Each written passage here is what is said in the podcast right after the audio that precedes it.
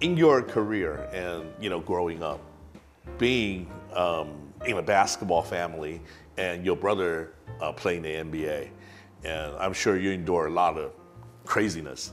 Uh, these comes into come to mind in 2012, the Linsanity eras.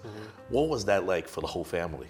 I mean, you know, you guys are under the limelight. You know, Yeah. like everybody wanted a piece or some information about the family. How was that? a lot of good and I guess some bad. Right. Um, it's just I think all that attention we weren't ready for Okay. because it happened so fast. Sure. Um, but it was crazy. Like we'll never forget those moments. Right. Um, and I can just remember like me and all my teammates like we didn't even care about our games. Like seriously, like there was one time where I think he was playing Toronto and Oh yeah. he was playing Toronto, and we had just finished a game. And then, like literally at halftime, I was like, "Hey, what's the score?" I was like, asked one of my friends, "Hey, what's the score?" And then as soon as we finished the game, we go to the nearest science center to watch the rest of the game, and then that's when he hit the game winner too. Right. You're in college. Yeah, I'm in college. Um, and it's just like, you know, me and my teammates were just like, we were all riding that wave. It was just so exciting, especially because like, he's my brother. So my teammates are like, oh my gosh, like they're also so happy for me. So it was like, like we didn't care about anything. We didn't even care about our own games. It was ridiculous. But you know that that must be like a very uh, valuable experience and and something to remember forever, of Yeah, course. for sure. 那你成为职业选手了以后，嗯，好像你的背号都是穿一号。Is there any particular reason why you wearing that, or 你以前有穿别的背号过吗？ 长大的时候，我最喜欢的球员就是 KG Kevin Garnett。嗯，所以长大 all the way to 高中，我都是二十一。 Why you like Kevin Garnett? I mean, Ah, he, yeah. he is, you know, a, a, a, a power forward center, Yeah. and you play point guard. Yeah. You know, I just thought 他很酷 Oh. like 他看起来就很酷 and like the passion that he played with and I just Right, thought when intensity. he when he dunked on people I thought he was he just looked amazing and it was Right. just like the coolest I don't know it was like the cool I thought I think he was the coolest player to me well, yeah, I can see that. I can see Yeah. that. He's always like expressive. You know, he's on the Yeah. court. He's always 永远都是在讲他在想什么，然后可能 trash talk somebody, and people just have to take it because he's so Yeah. dominating. I just love the I just think 那个年代 he kind of changed the power forward position Right.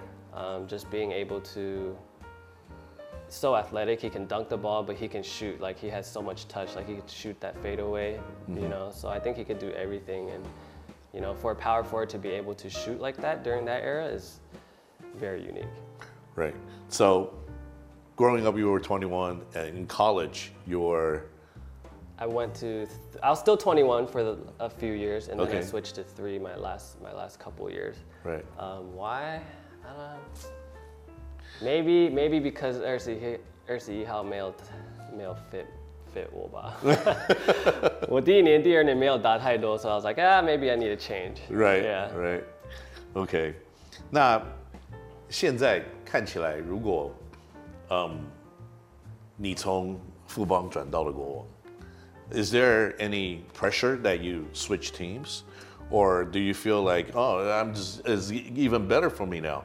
因为也许你现在有更多的空间，或怎么样，在在这个过程当中，你有没有什么心理上面有什么样子的改变吗？其实你讲的都有。I think 我换到国王的时候，I did feel a lot of pressure.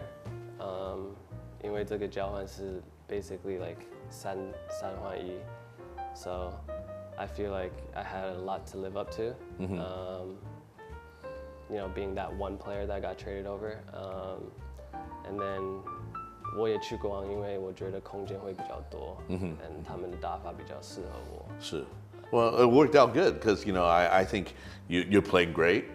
You know, um, maybe a little hiccup because you got a little you got hurt a little bit, but I'm sure you know you'll overcome that real quickly and come back.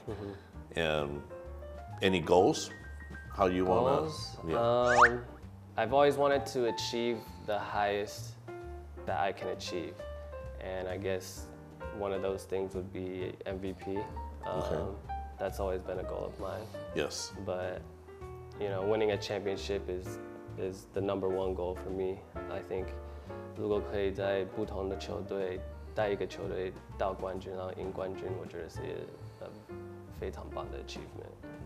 也、我我认为觉得也是。那当然，舒伟呢，不管是个人的能力，或者在群众的魅力，都有一定这样子的影响力。所以我相信呢，在不久的将来，跟他继续的努力，他跟他离的目标应该不会太远。舒伟，谢谢今天接受我的访问。Thank you. 最后一个问题，你要不要跟全国的球迷说些话？Um, yes，呃，球迷谢谢一直支持我，然后希望你可以继续支持我，and 继续我们的球队。啊，好极了。Thank you for being with us today，Thanks，。Thanks Ken。呃，也谢谢各位收看我们啊《K 零到星球》，在下个礼拜的四呢，在晚上八点钟，我们下一集再见了，拜拜。